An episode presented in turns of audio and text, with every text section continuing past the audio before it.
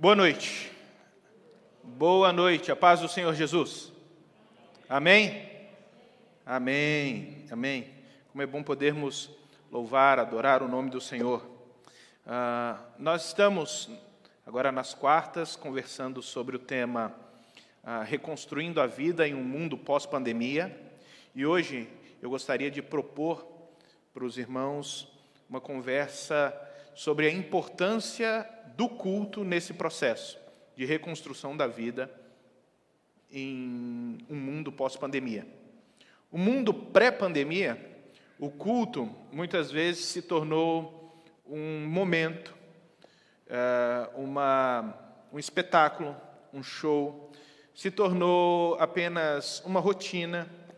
O culto se tornou um clube de encontro de amigos, o clube que nos faz sentir bem, porque ali nós temos um grupo de pessoas que nos acolhe, com quem podemos conviver, com quem podemos é, construir relacionamentos saudáveis.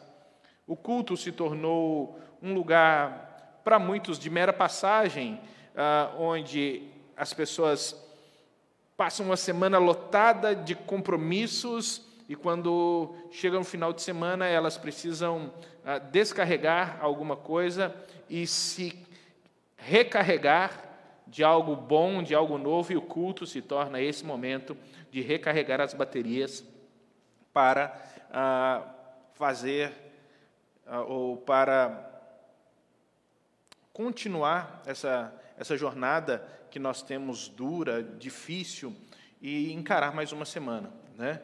Ah, mas eu gostaria de propor para os irmãos hoje uma visão do culto que ela é mais bíblica. Ela é uma visão que nos faz entender a nossa responsabilidade e nos faz entender também os nossos privilégios em relação ao culto, a importância do culto na vida do crente e como, em um mundo pós-pandemia, nós devemos agora tratar de recuperar, recuperar o sentido, o significado real do culto. Nós estamos para conversar sobre esse tema, reconstruindo a vida em um mundo pós-pandemia, nós estamos tratando de algumas alguns exemplos, é, nós estamos pegando algumas experiências da vida de Esdras e Neemias que podem se aplicar a nós que podem se aplicar aos nossos dias e nos ensinar muito. Então eu gostaria de convidar você a abrir hoje a sua Bíblia comigo, na carta, na carta não, no livro de Esdras, no capítulo 8. Livro de Esdras, no capítulo 8. E nós vamos ler, em primeiro lugar, dos versículos 1 até o 14. Esdras 8, do 1 ao 14.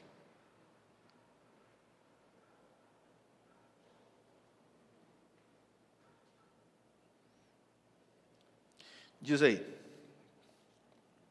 Estes são os chefes das famílias e dos que com eles foram registrados, os quais saíram comigo da Babilônia durante o reinado do rei Artaxerxes. Dos descendentes de Finéias, Gerson, dos descendentes de Tamar, Daniel, dos descendentes de Davi, Atus, dos descendentes de Secanias, dos descendentes de Parós, Zacarias, sendo registrados com ele 150 homens, dos descendentes de Paate Moabe, Elionai, filho de Zeraías, e com ele duzentos homens, dos descendentes de Zatu, Secanias, filho de Jaziel, e com ele trezentos homens. Dos descendentes de Adim, Ebed, filho de Jonatas, e com ele cinquenta homens. Dos descendentes de Elão, Jesaías, filho de Atalias, e com ele setenta homens. Dos descendentes de Safatias, Zebadias, filho de Micael, e com ele oitenta homens dos descendentes de Joabe, Obadias, filho de Jeiel, e com ele duzentos e dezoito homens, dos descendentes de Bani, Selomite, filho de Jose, Josifias, e com ele 160 homens.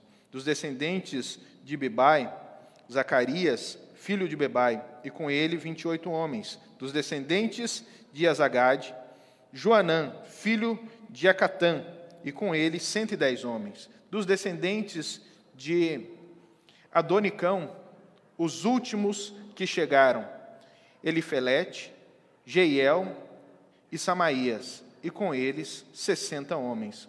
Dos descendentes de Bigvai, Utai, Zabud, e com eles 70 homens. Até aí por enquanto. Ah, quando nós lemos um trecho da Bíblia como esse, nós nos perguntamos: por que isso? Por que tantos nomes? Por que tantos descendentes? E é geralmente comum nós pularmos isso no momento da nossa leitura bíblica, porque são tantos nomes, um filho do outro, filho do outro, filho do outro, né? E o importante é nos lembrarmos que a Bíblia ela é palavra de Deus inspirada, infalível, inerrante, do início ao fim, inclusive, inclusive as genealogias, inclusive esse esse texto. Então, isso é muito importante para nós entendermos o que Deus estava fazendo na história de Israel e na nossa história. Em primeiro lugar, ah, é importante nós nos lembrarmos que momento específico é esse que Esdras está narrando aqui. Quando você chega no, é, é, está no capítulo 1 do livro de Esdras, você vê um momento específico do Império Persa. O rei Ciro havia acabado de conquistar a Babilônia e, de repente, uh, os líderes judeus vão até os rolos de Jeremias, das profecias de Jeremias, e percebem que havia ali uma profecia específica a respeito do rei Ciro e de como o rei Ciro permitiria o retorno do povo de Israel para, ah, para Jerusalém. E eles vão até é, o rei Ciro, o imperador, e apresentam esse texto para ele. E muito comovido e, e, e muito mexido com aquilo, o rei Ciro, então, autoriza o retorno do povo de Israel, que havia sido levado para a Babilônia. Eles estavam na Babilônia como escravos. É nesse momento da escravidão que vocês têm a história, por exemplo, de Daniel, vocês têm a história de Ezequiel. Ah, esses homens viveram no tempo de Israel no exílio. Mas quando Ciro toma o poder da Babilônia, ele autoriza o retorno do povo. Então, existe um retorno de uma comitiva do, autorizada por Ciro para Jerusalém, que foi comandada por um homem chamado Zorobabel. Zorobabel era um sacerdote e eles têm um único objetivo, autorizado pelo rei Ciro, a reconstrução a reconstrução do templo. Porém, o tempo passa. O tempo passa, eles estão trabalhando duramente ali é, é, na reconstrução do templo. Entra, no entanto, um, um, um outro rei, um outro governo, e o imperador Xerxes, chegando ao poder, ele recebe uma carta daqueles povos que viviam em torno de Jerusalém. Eles não queriam que o templo fosse reconstruído. Então eles começam a fazer algumas políticas contrárias à reconstrução do templo de Jerusalém. E aí, o que eles fazem? Enviam uma carta para Xerxes dizendo: Ó oh, grande rei, esse povo que está reconstruindo esse templo, se você procurar na história deles, eles são um povo difícil, um povo que se revolta contra os seus governantes, um povo que é rebelde por natureza, e então o rei Xerxes, quando vai vasculhar ali o, o, os escritos dele sobre o povo de Israel, realmente ele descobre que o povo de Israel nunca foi um povo fácil de ser conquistado. Então, ele vai desautorizar a reconstrução do templo, daquela primeira comitiva. Passam-se 60 anos. No primeiro capítulo e no capítulo 2, você tem o retorno de Zorobabel e da primeira equipe, o início da reconstrução. No capítulo 5 e 6, você vai ter esse momento político que é a oposição à reconstrução do templo. E aí passa-se passa do capítulo 6, uh, ah, o capítulo 7 para o capítulo 8, 60 anos. Então, do capítulo 6 e 7 para o capítulo 8 que nós estamos, passam-se 60 anos. Chega a época do reinado do imperador Artaxerxes. E aí Artaxerxes permite novamente que Esdras vá com uma comitiva.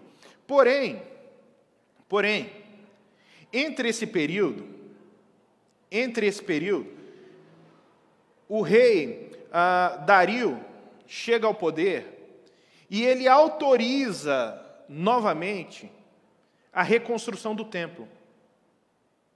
E aí, aí existe uma política pró-construção do templo. E Dario autoriza essa reconstrução. E o templo é reconstruído. Quando Esdras chega, esse templo, ele já está de pé. Ele já foi consagrado. Mas precisa agora o culto ser reorganizado. O culto para o povo precisa ser ah, gerido novamente de uma forma que louvasse, agradasse a Deus e funcionasse de acordo com a lei, de acordo com a vontade de Deus. E é este o grande papel de Esdras. Ele vai reorganizar todo o templo, ele vai trazer de volta a lei. E nesse período da, de Esdras e Neemias, o povo de Israel vai ficar conhecido como povo do livro porque eles se voltam tanto para a lei de Deus, que eles vão se apegar de todo o coração, e a Bíblia vai se tornar então o manual de regra, fé e prática deles. Inclusive para a reorganização do templo e do culto. Por que tudo isso é importante nós lembrarmos? Porque agora, agora, nós precisamos lembrar o porquê essa lista de nomes é tão importante. Em primeiro lugar, essa lista de nomes é importante porque ela deixa descrita aqui para nós que existe um rol onde os nomes desses homens foram arrolados e eles são aqueles que, com as suas famílias, retornaram para Jerusalém para a reconstrução a reorganização do templo, para reconstruir Jerusalém. Eles abriram mão da sua vida na Babilônia, eles tinham casa, eles provavelmente já tinham seus negócios, eles já vendiam as suas carnes, eles já tinham ah, construído a sua vida ali no reinado da Babilônia, mas quando eles são chamados a esse retorno a Jerusalém, é como se eles ouvissem a voz de Deus por meio de Esdras, para que eles voltassem a Jerusalém para reordenar o culto a Deus. Para que eles pudessem colocar de volta a adoração no templo como, como central. A palavra de Deus como central e pudessem purificar tudo aquilo que estava acontecendo no templo naquele momento. Essas pessoas escutam a voz de Deus e juntos retornam para reorganizar o culto. Isso é muito importante, porque então aqui está listado nomes de irmãos e irmãos, irmãs nossos. Não é apenas a lista de quem voltou. É o rol de membros, de pessoas que viveram a sua fé, abrindo mão até mesmo dos seus privilégios, abrindo mão dos seus luxos, abrindo mão da sua vida para poder trabalhar em prol do reino de Deus. Para trabalhar em prol do reestabelecimento do culto a Deus. Aqui nós temos também o nome de irmãos e irmãs que um dia nós vamos nos encontrar com eles. Irmãos e irmãs que um dia nós estaremos juntos com eles, adorando ao nosso Deus. O que essa, esses nomes aqui estão nos mostrando é que existe atrás da história contada de Israel, a história da salvação de Deus. Uma meta-história que é a história da redenção. Deus está chamando homens e mulheres, redimindo homens e mulheres para que o sirvam, para que abandonem os seus luxos, as suas vontades, para que abandonem as suas práticas comuns e o sirvam de todo o coração, a ponto de abandonar tudo que eles querem, todas as suas vontades, para servir a Deus e a adoração ao Senhor e estabelecer o culto a Deus, reestabelecer o culto a Deus aonde quer que eles estejam. No caso, aqui eles restabeleceriam culto em Jerusalém. Também não é uma questão fácil de se lidar. Não é. Não é uma questão que, ao querer servir a Deus, você não enfrenta algum tipo de oposição. Você enfrenta. Quando Zorobabel resolveu voltar para reconstruir o templo, e depois o templo foi impedido de ser reconstruído por um tempo de 60 anos, mais ou menos, Irmãos, isso quer dizer que todas as vezes que nós decidimos colocar as nossas vidas a serviço de Deus, quando nós queremos restabelecer o culto verdadeiro a Deus, nesse mundo nós sofreremos algum tipo de oposição. Nós estamos num mundo que ele, nos seus valores, nas suas práticas, na sua moral, na sua maneira de enxergar a vida e a existência, é contrária, contrário àquilo que a Bíblia nos anuncia como vontade de Deus. Porque nós temos um sistema organizacional mundial que a Bíblia diz que jaz no maligno, ou seja, está no maligno. O maligno coordena, ele, ele organiza, ele articula o mundo. E logo toda a vontade do diabo é se opor àquilo que se chama Deus. Ele se opõe a tudo aquilo que é Deus no mundo, que apresenta Deus no mundo. Então, quando aquela comitiva sai da Babilônia e vai para Jerusalém, é óbvio que eles vão receber algum tipo de oposição. Aqui a oposição deles é política. E nós não podemos nos permitir ser cegos para, os, para o nosso tempo. Nós não podemos nos permitir colocar uma viseira diante das situações políticas que o nosso próprio tempo nos apresenta como oposição à igreja, oposição ao culto, oposição à vontade de Deus. São políticas que estão sendo feitas o tempo inteiro no sentido e com desejo de se opor àquilo que se apresenta como valor, moral, cristã, e como que se opõe aos padrões e princípios bíblicos. No dia 11, no próximo dia 11, nós teremos uma votação por parte do STF a respeito da implementação e obrigatoriedade da ideologia de gênero dentro das escolas, no currículo das escolas, sejam elas escolas públicas ou sejam elas escolas particulares. Entenda. Isso, essa, essa política ela já foi apresentada por meio do Congresso e não passou. Agora a jogada é diferente. A intenção é implementar essa nova prática por força de lei vinda do judiciário. E tudo isso nós às vezes não percebemos que é sim uma oposição maligna e satânica contra tudo que se chama Deus. Por quê? Nós não estamos falando aqui apenas de pessoas que eh, vão ser ensinadas sobre outros modelos de sexualidade. Não.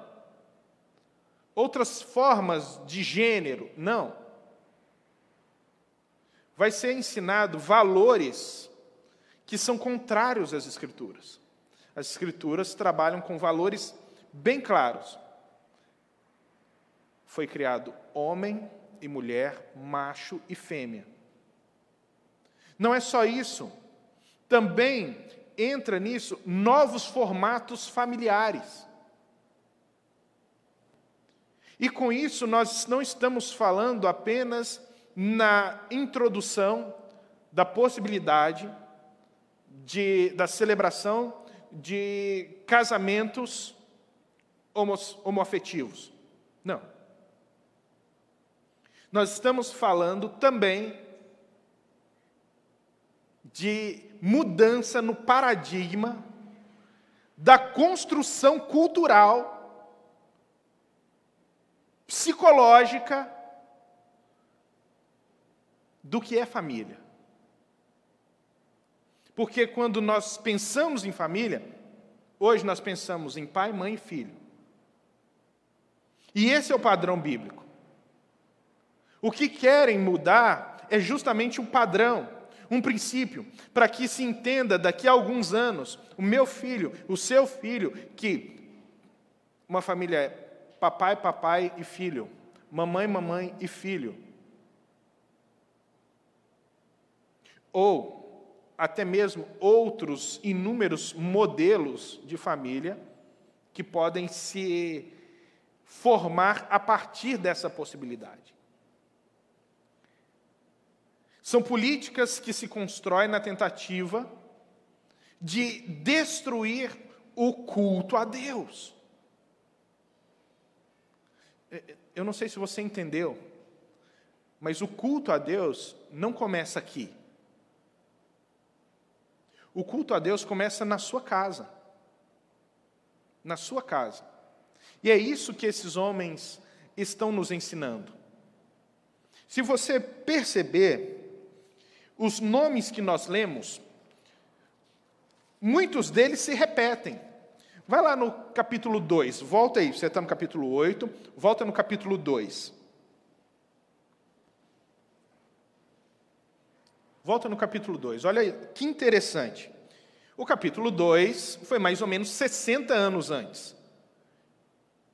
Então, aqui provavelmente os bisnetos deles já tinham nascido. Mas, se você ler, olha só, no capítulo 2, os descendentes de Parós, se você for até o capítulo 8 e olhar, você vai ver que Parós está também descrito no capítulo 8. Se você vê Safatias, também está no capítulo 8. Paat Moabe também está no capítulo 8. Elão também, Zatu também, Bani também. Ah, se você for olhando, vários desses nomes que estão registrados no capítulo 2 e que foram na primeira viagem, estão registrados no capítulo 8, como estando presentes na segunda viagem. Mas como assim? O que as Escrituras estão nos mostrando é que aqueles homens que foram na primeira viagem com o desejo de restaurar o culto, aquele fervor no coração deles era tão grande que foi transmitido para os filhos, e também foi transmitido para os netos, e agora, numa segunda possibilidade de retorno, os netos e os bisnetos deles estão voltando, junto com, ah, junto com Esdras. Os avós e os bisavós haviam ido com Zorobabel. Agora, os netos e os bisnetos estão indo com Esdras. Por quê? Porque aqueles homens amavam a Deus, amavam profundamente a obra de Deus, amavam o culto a Deus. Eles queriam servir de todo o coração, e nesse fervor que eles tinham pela obra de Deus, eles transmitiram os valores de pai para filho, de filho para neto. E assim, as gerações, elas foram sendo influenciadas pelo fervor da família, do, de, desses, pelo fervor desses patriarcas, desses homens desses primeiros que retornaram para Jerusalém. O primeiro lugar aonde o culto ele é avivado é no seio familiar. É ali no seio familiar que nós ensinamos os nossos filhos sobre amarem a Deus, sobre amarem o culto, sobre, sobre amarem a palavra de Deus. Eu acho que é o sonho de cada pai aqui, um dia você não estar aqui, mas você ter certeza que o seu filho vai estar aqui, que o seu neto vai estar aqui. Se você vê, isso é uma promessa no Salmo 128, que aquele que é, se alegra em Deus, que serve a Deus de todo o coração, ele vai ver os seus netos e os seus bisnetos. Mas não é apenas ver, é ver os seus netos e os seus bisnetos servindo também com fervor ao seu Deus. Esses nomes estão nos mostrando o trabalho bem feito que uma geração fez para ensinar a outra geração a amarem profundamente o Senhor seu Deus. Nós, se nós estamos querendo restaurar o culto, se nós queremos restaurar, restaurar a vida, precisamos começar a restaurar o nosso fervor, o nosso amor pelo culto a Deus. O, o problema é que muitas coisas acabaram se tornando, com o passar do tempo, e acabam se tornando, com o passar do tempo, apenas uma, uma responsabilidade por nossa parte, uma responsabilidade sem prazer, uma responsabilidade desprovida de amor, uma responsabilidade que nós não gostamos, e sabe, os nossos filhos percebem isso. Quando nós fazemos alguma coisa, mas nós não gostamos. Pensa no tempo em que você se converteu. Quando você encontrou o Senhor pela primeira vez. Ou quando você foi num culto naquela igreja, ou nessa igreja, quando o Senhor falou ao seu coração poderosamente pela palavra, e o seu coração se encheu de alegria, e você não via a hora de retornar para o próximo culto e retornar para o próximo culto, e você queria ouvir mais da palavra, e você queria conhecer mais da palavra, mas com o passar do tempo, isso parece que vai se aplacando dentro do nosso coração, e nós acabamos eh, caindo no mesmo problema da igreja de Éfeso. Nós abandonamos o nosso primeiro amor. Jesus vai falar para a igreja de Éfeso lá em Apocalipse: Olha, vocês são bons teólogos. Eu sei que vocês têm a palavra de Deus em alta conta. Eu sei. Eu sei que vocês não suportam os hereges. Eu sei. Eu sei que vocês têm uma boa organização. Eu sei. Mas vocês abandonaram o primeiro amor. E eu tenho isso contra vocês. Nós precisamos voltar ao nosso primeiro amor pelo culto. E, e, não perder novamente esse fervor de amor que enche o coração do crente, que se mantém vivo como uma fogueira no coração daquele que entendeu a graça de Deus, o amor de Deus, e em resposta ao eterno amor de Deus, mantém o seu coração em profundo amor ao Senhor. Auto-entrega, sacrifício, é o que esse povo fez. Sair de um lugar, abandonando tudo que tinha, deixando toda a sua vida, a vida que eles haviam construído lá. Os seus pais já haviam morado lá, os seus avós já haviam morado lá, e agora eles estão indo para um outro lugar. Reconstruir uma cidade que eles nunca viram, eles já ouviram falar, mas provavelmente eles nunca haviam visto Jerusalém. Eles nunca tinham visto o templo, mas eles querem restaurar aquele templo. Eles não sabiam o que era um culto no templo.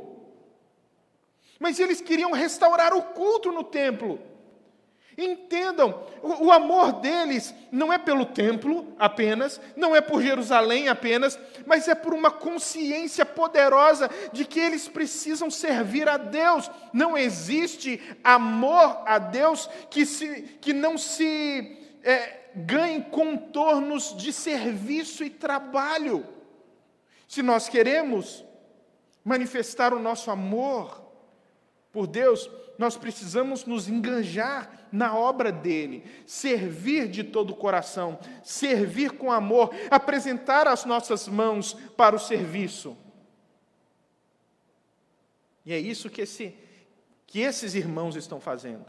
E eles não, não vão ficar sem as dificuldades, sem as dificuldades políticas da primeira ou sem as dificuldades políticas da segunda.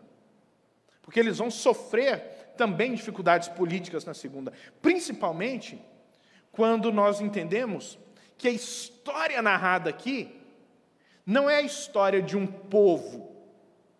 Não.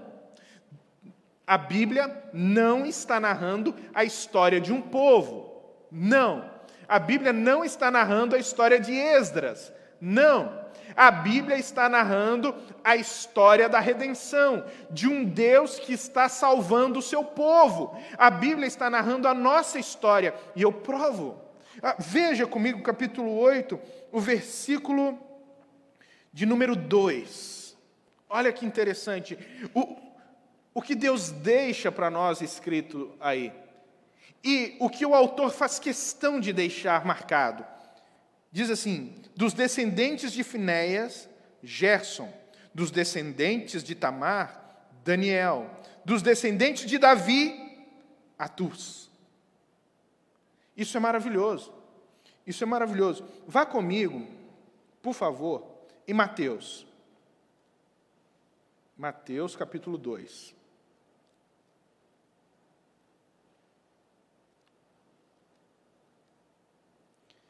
Mateus capítulo 2.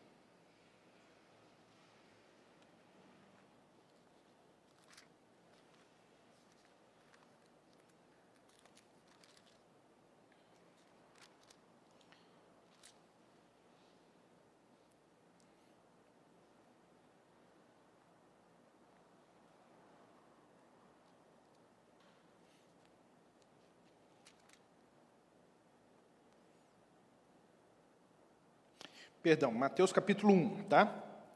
Versículo 12.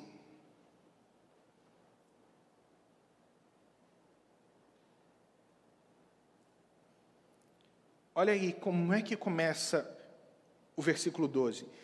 Depois do exílio na Babilônia, Jeconias gerou Salatiel, Salatiel gerou Zorobabel, Zorobabel gerou Aiude, Aiude gerou Eliaquim, Eliaquim gerou Azor, Azor gerou Zadok, Zadok gerou Aquim, Aquim gerou Aliude, Aliude gerou Eleazar, Eleazar gerou Matã, Matã gerou Jacó, e Jacó gerou José, marido de Maria, que nasceu, do qual nasceu Jesus, que é chamado Cristo. O que que Jesus, o que que Deus estava fazendo ao retornar o povo para Jerusalém? Mantendo viva a nossa esperança. Por quê? Porque é lá, quando Davi está reinando em Jerusalém, que ele fala: Davi, eu te faço uma promessa, não faltará rei que se assente no seu trono. O seu trono será eterno, Davi. Será eterno. A promessa de que teria um rei, um rei que se assentaria eternamente no trono de Davi.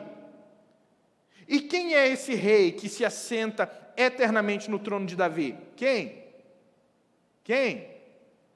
Me ajuda aí. Quem? Jesus. Jesus é o descendente de Davi. Quando o texto, no versículo 2, ele diz dos descendentes de Davi, Atus, Deus está mantendo a sua promessa viva a, a promessa da redenção, a nossa redenção. Por quê?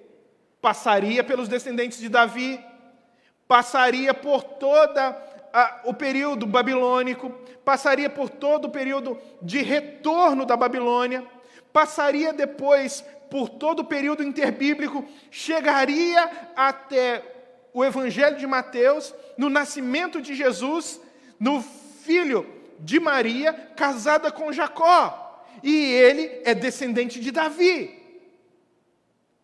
Deus estava preservando ali a sua promessa, Deus preservando e deixando para nós indícios da sua preservação, do seu cuidado para com a nossa redenção.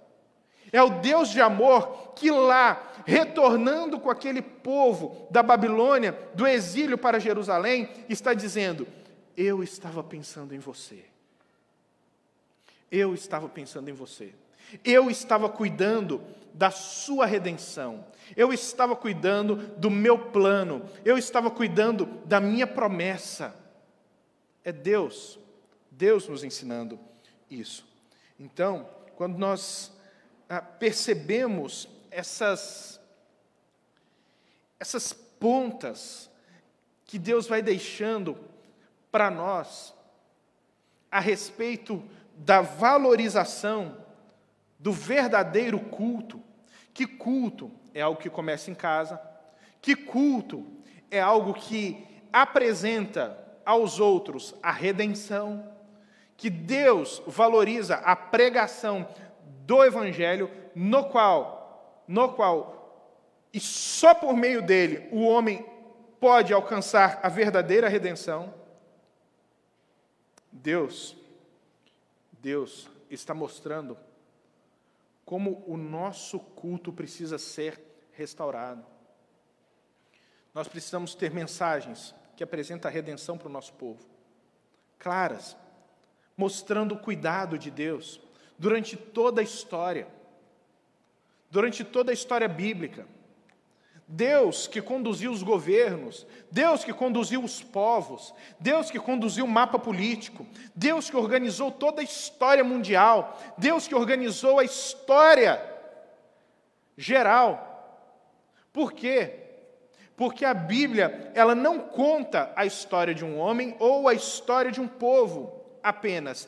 Essa é apenas a leitura superficial, a leitura que está por detrás dessa mensagem é a história de Deus resgatando o seu povo. E nesse povo se inclui eu e você. Eu e você. Então, por fim, que nós não temos mais tempo, semana que vem nós podemos continuar. Por fim, o que nos mostra é aqui homens e mulheres dispostos, dispostos a doar a vida para servir a Deus em culto. Servir a Deus no culto. Então, você que está aqui hoje, você que nos assiste em casa, valorize o culto que você tem. Valorize o culto. O culto público não é uma opção para o crente. Não. É um privilégio para o crente. é um grande privilégio. O culto público não pode ser um peso, mas tem que ser um momento de alegria. Você vai ver mais para frente como esse povo ele se alegra na presença de Deus, como eles oferecem sacrifício pelo pecado, porque é isso que acontece no culto. No culto, nós apresentamos a Deus os nossos pecados e sabemos que o sacrifício perfeito do Cordeiro foi feito no alto da cruz e que nós temos o perdão dos nossos pecados e oferecemos a Deus sacrifícios de adoração. Nós cantamos a Deus, nós adoramos a Deus. É também no culto que nós aprendemos mais a respeito da palavra de Deus. Esdras, como sacerdote e escriba, ele teve um papel fundamental, porque o processo de formação do povo se baseava em ler a lei, ler a lei, explanar a lei e depois ensinar a lei novamente. Ou seja, perdão, ler a lei, interpretar a lei e ensinar. Ele lia a lei para o povo. Ele interpretava a lei para o povo e ensinava os seus significados para o povo. É isso que nós fazemos culto após culto. Essa é a importância. Meus irmãos, que nós possamos sair daqui hoje à noite e que você que está em casa nos assistindo também possa entender a importância do culto nesse processo de reconstrução da vida em um mundo pós-pandemia. Eles estavam reconstruindo a vida deles num pós-exílio. E a prioridade deles foi o culto. Que a nossa prioridade seja o culto. Ter o culto online é uma benção. É uma benção. Ferramentas tecnológicas são uma benção. Mas não substitui. Então, você que está em casa, está me ouvindo, não substitui. O que você está fazendo aí na sua casa não substitui aquilo que você deveria estar fazendo aqui presencial, presencialmente. Não substitui. O culto online, ele foi uma ferramenta para um momento. Para um momento. O, o distanciamento para um momento. Ainda serve para questões específicas, pessoas de alguns grupos que ainda não podem retornar pessoas que estão em casa e que não podem sair por alguma situação, serve também para nós alcançarmos milhares de pessoas que não podem estar aqui conosco, porque nós temos a nossa família de fé aqui, local, mas também nós temos uma família mais extensa, que são aqueles que nos assistem de vários locais do país e do mundo e que congregam conosco virtualmente, mas não poderiam estar aqui por causa de questões geográficas. Mas você, você que está aqui, você que está em casa, que pode estar no culto, aprenda a dar valor ao culto. Aprenda a valorizar aqueles, é, é, é, esse privilégio que Deus nos deu. Esses homens abriram mão de tudo o que tinham só para poder ter aquilo que nós estamos tendo aqui: um templo, uma família, um culto, uma adoração, um ensino, tudo debaixo da graça e de um serviço genuíno ao Senhor e somente ao Senhor. Amém? Vamos orar? Senhor, nos ajude, nos ajude a entender a importância, Senhor, do culto. Existem tantas coisas que atraem a nossa vontade, atraem o nosso o nosso desejo. Nós muitas vezes estamos cansados, nós muitas vezes estamos entristecidos, chateados, muitas vezes desanimados, mas Senhor, nos ajuda a entender o privilégio. Não nos permita desanimar, perder o foco a respeito, a Deus, do teu grande amor, a respeito da, da tua redenção, a respeito daquilo que nós temos como privilégio por estarmos aqui.